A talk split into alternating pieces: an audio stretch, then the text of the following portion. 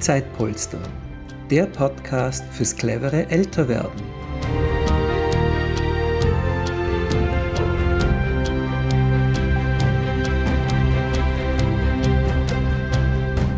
Herzlich willkommen zu dieser Podcast-Ausgabe. In dieser Gut zu wissen Folge gehe ich der Frage nach, ob unsere Pensionen denn sicher sind.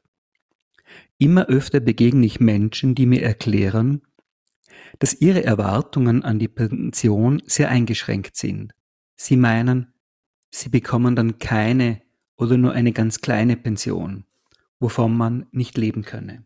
Ganz ehrlich, so richtig sicher bin ich mir bei dem Thema auch nicht.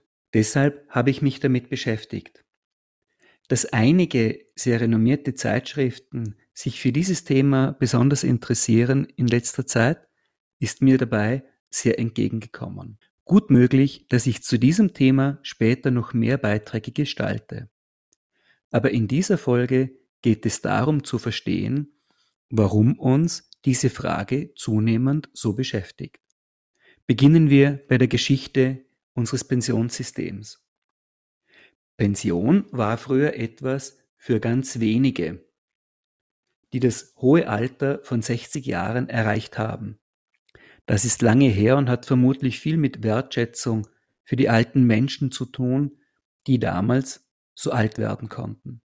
Das Renteneintrittsalter zwischen Plan und Fiktion. In den letzten 100 Jahren hat sich das Renteneintrittsalter nicht wirklich geändert. 65 Jahre waren bei Männern immer das Denkmodell, bei Frauen früher etwas weniger. Dabei war die Lebenserwartung für Menschen, die Mitte der 60er Jahre bis 1970er Jahre etwa bei 67 Jahren. Das war die Zeit, als die Menschen geboren wurden, die wir als Babyboomer bezeichnen. Deren Väter wurde statistisch also etwa zwei Jahre Rentenzeit zugesprochen. Pension war also etwas, das weniger Menschen weniger lang genießen konnten als heute. Wobei viele sagen heute, genießen ist das nicht. Es ist auch der Verlust einer Aufgabe, des sozialen Umfeldes oder von etwas, das man wirklich gern gemacht hat. Die Lebenserwartung stieg in dieser Zeit aber beträchtlich. Das wollen wir auch total gerne so haben. Im Schnitt werden wir heute 17 Jahre älter.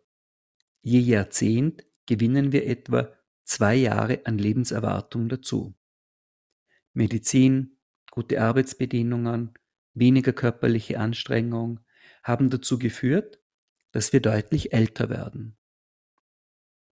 Die heute über 90-Jährigen konnten mit 60 wohlverdient in Pension gehen und können fast so lange Pension beziehen, wie sie gearbeitet haben. Es ist doch eine wunderbare Leistung unserer Gesellschaft. Etwas, das heute einen ganz besonders hohen Stellenwert hat. Aber, und da kommen wir zu der Frage, geht sich das finanziell auch in Zukunft aus? Wir finanzieren die Pension, die Renten über ein Umlageverfahren. Sie wissen das, das steht am Lohnzettel, das ist klar abgebildet. Wir bezahlen ein und jene, die schon in Pension sind, bekommen das Geld dafür. So ein Modell funktioniert sehr gut, solange die Mehrheit arbeitet und die Minderheit im Ruhestand ist. Doch durch den demografischen Wandel verschiebt sich das. Anfang der 60er Jahre haben sechs arbeitende Menschen für eine Pension die Rente finanziert. Heute sind es zwei und das Verhältnis wird sich noch einmal verschieben. Deshalb wird immer wichtiger zu fragen, wie viel Geld aus dem Staatsbudget pro Jahr verwendet wird, um die Lücke zu schließen. 2023 werden es in Österreich 22 Prozent des Budgets sein, das der Staat für Pension zuschießt und für Pensionen für Beamte bezahlt. Und 22 Prozent ist wirklich viel. Zusammengerechnet ist das immerhin der größte Ausgabeposten des Staates. Schaut doch nicht danach aus, dass sich das einfach ändern ließe. Es ist also gut verständlich, dass sich immer mehr Menschen Sorgen machen, ob denn in Zukunft noch gewährleistet ist, dass man sich im Alter auf die Pension verlassen kann. Kann man das Leben dann noch daraus finanzieren? Vermögensberater und Versicherungen schätzen diese Unsicherheit und raten zu Anlageprodukten, bei denen Geld, nämlich eigenes Geld, angespart wird. Also das eigene, nicht das von anderen. Ob diese Wette aufgeht, hängt von vielen Faktoren ab. In den letzten Jahren ist das Vertrauen in solche Vorsorgemodelle deutlich gesunken. Doch das ist ein anderes Thema. Das führt zu einer sehr spannenden Frage. Welche Möglichkeiten gibt es, das Pensionssystem anzupassen, damit es stabil bleibt? Wenn Sie also Regierungschefin oder Regierungschef wären, welche Hebel würden Sie denn ansetzen, um die Pension zu stabilisieren? An dieser Stelle eine kleine Werbeeinschaltung in eigener Sache. Bei Zeitpolster sparen Sie Zeit, nicht Geld an. Das ist wirklich praktisch, denn 60 Minuten Zeit sind in 20 Jahren immer noch eine Stunde. Wenn Sie heute anderen helfen, diese im Alter unterstützen, sparen Sie Zeit an. Später wird Ihnen geholfen. Egal, das Pensionssystem hält, was es soll. Inflationsfrei vorsorgen können Sie bei Zeitpolster. Sie sind also Regierungschefin oder Regierungschef. Ich habe für Sie eine einfache Übersicht zusammengestellt. Sie können also schon mitschreiben oder mitdenken und auswählen, welche Hebel Sie ansetzen würden. Erstens, die Jungen, also die, die arbeiten, sollen weniger vom Netto haben, also mehr für die Pension abgeben. Die Lohnabgaben sollen steigen. Kann man machen, aber das wird die jungen Wähler vielleicht nicht sehr motivieren, das Kreuzchen wieder bei ihnen zu machen. Sie könnten natürlich auch die Pensionen nach unten anpassen, das vorhandene Geld verteilen. Nachteil ist vermutlich, dass die Pensionsbezieherinnen weniger erfreut sind und sich Altersarmut ausbreiten würde, denn viele bekommen jetzt schon recht wenig, vor allem Frauen, die zu Hause waren, die Kinder großgezogen haben und keine Einzahlungen geleistet haben.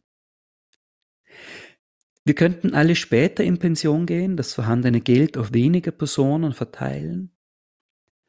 Aber wenn wir nach Frankreich schauen und die Proteste, die das ausgelöst hat, das Rentenalter auf das Niveau anzuheben, das sonst in Mitteleuropa schon ganz normal ist, das könnte auch schiefgehen. Wir könnten natürlich als Staat auf andere Dinge verzichten, um Geld für die Pensionslücke zur Verfügung zu stellen. Doch worauf wollen wir verzichten? Welche Reaktionen lösen Kürzungen im Bereich Wirtschaft oder Militär aus? Wir merken schon, in der Politik wird das Thema gerne sehr stille behandelt. Sehr ideologisch übrigens auch. Sehr schnell bringt man Wählerinnen gegen sich auf, egal was man vorschlägt. Das ist aber auch gefährlich, denn wenn das Thema auf der langen Bank liegen bleibt, wird das Problem immer größer. Derzeit wird auf Wirtschaftswachstum gesetzt. Es soll mehr an Steuern in die Kasse kommen. Da kommen übrigens die Pensionisten ins Spiel. Sie haben Geld und Zeit, konsumieren und sorgen damit für Einnahmen in der Staatskasse. Sie ist auch nicht zu vernachlässigen.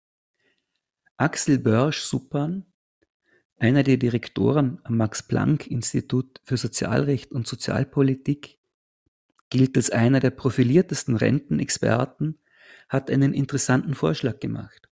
Er argumentiert, dass wenn wir drei Jahre an Lebenserwartung gewinnen, sollten wir ein Jahr länger in Rente sein. Also zwei der drei Jahre sollten wir länger arbeiten. 2042 wäre das gesetzliche Renteneintrittsalter in Deutschland also bei 68 Jahren und Mitte der 50er bei 69 Jahren.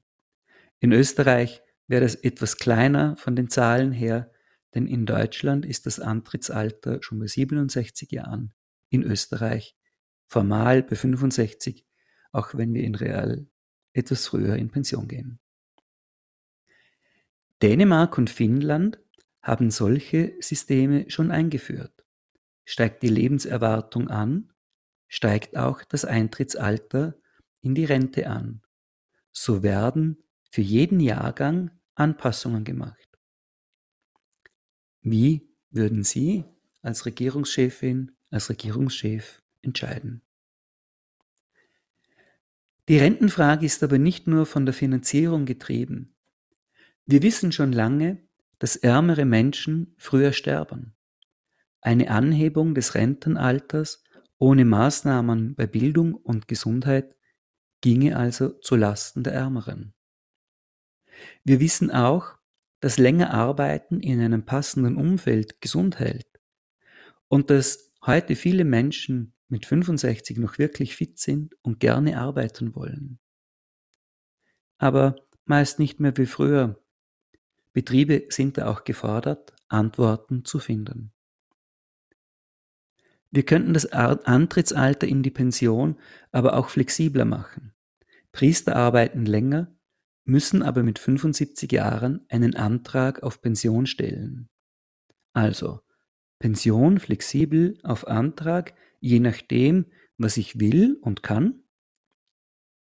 Ein anderes und vielleicht auch spannendes Modell könnte sein, aufgrund der steigenden Lebenserwartung die wöchentliche Arbeitszeit überhaupt zu verringern und dafür einfach länger zu arbeiten.